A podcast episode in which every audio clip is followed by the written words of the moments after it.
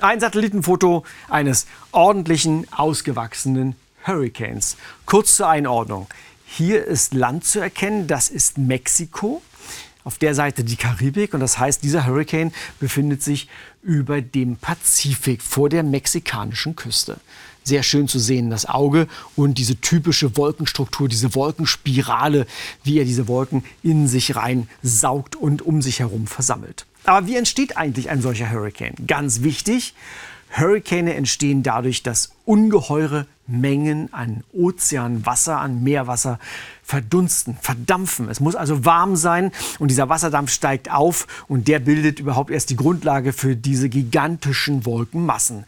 Und deshalb muss der Ozean warm sein mit einer Mindesttemperatur von 26,5 Grad. Deshalb zum Beispiel gibt es im Nordatlantik oder besser gesagt im tropischen Atlantik in der Karibik eine Hurrikansaison von Anfang Juni bis Ende Oktober bis November, weil das die Zeit ist, in der diese Wassertemperaturen erreicht werden. Manchmal, wenn wir Höhenkaltluft vorhanden haben, was in den Tropen eher nicht der Fall ist, genügen auch niedrigere Wassertemperaturen.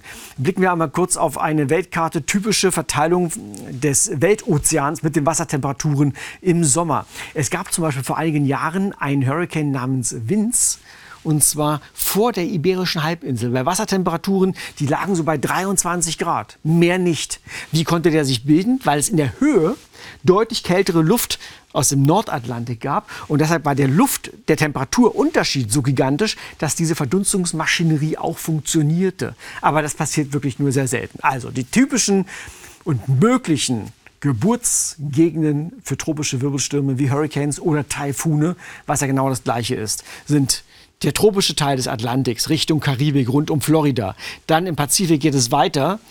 Wir sehen hier vor allem große Warmwasserbereiche vor den Philippinen, vor Taiwan, vor dem Süden Japans, vor Indonesien und auch große Teile des Indischen Ozeans sind so warm, dass sich hier Hurricanes oder in dem Fall hier sagt man sogar Zyklone bilden können.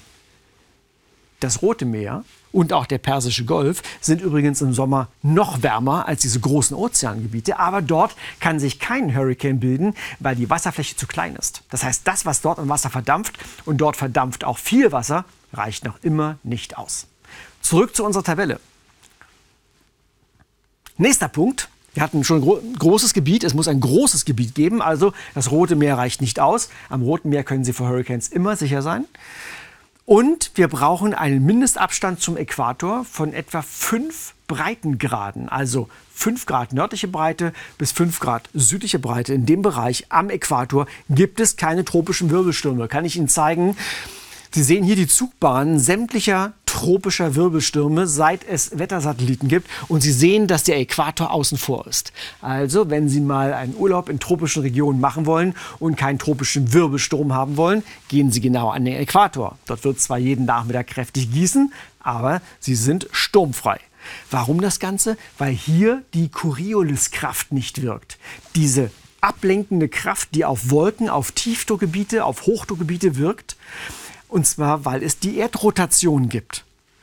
Erst wenn unsere großen Gewitterwolken, die sich bilden aufgrund des Verdunstens von warmem Meerwasser, erst wenn die sich etwas weiter nördlich oder etwas weiter südlich befinden, erst dann spüren diese riesigen Cluster von Gewitterwolken die Erdrotation und diese Corioliskraft und fangen an, sich einzudrehen und bilden als erstes ein tropisches Tiefdruckgebiet. Zurück zu unserer Tabelle.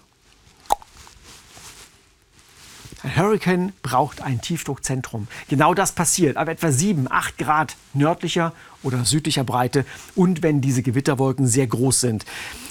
Keine große vertikale Windscherung.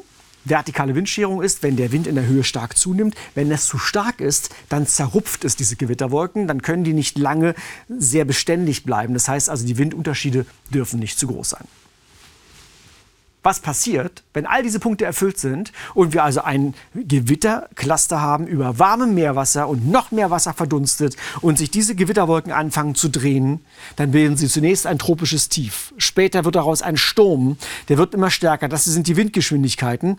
Und wenn dieser Sturm Windgeschwindigkeiten von 119 Kilometer pro Stunde und mehr erreicht, das ist bei uns Windstärke 12, dann reden wir von einem Hurricane, der Kategorie 1. Ein Hurricane der Kategorie 5 hat übrigens eine mittlere, eine mittlere 10 Minuten mittlere Windgeschwindigkeit von mehr als 251 Kilometer pro Stunde.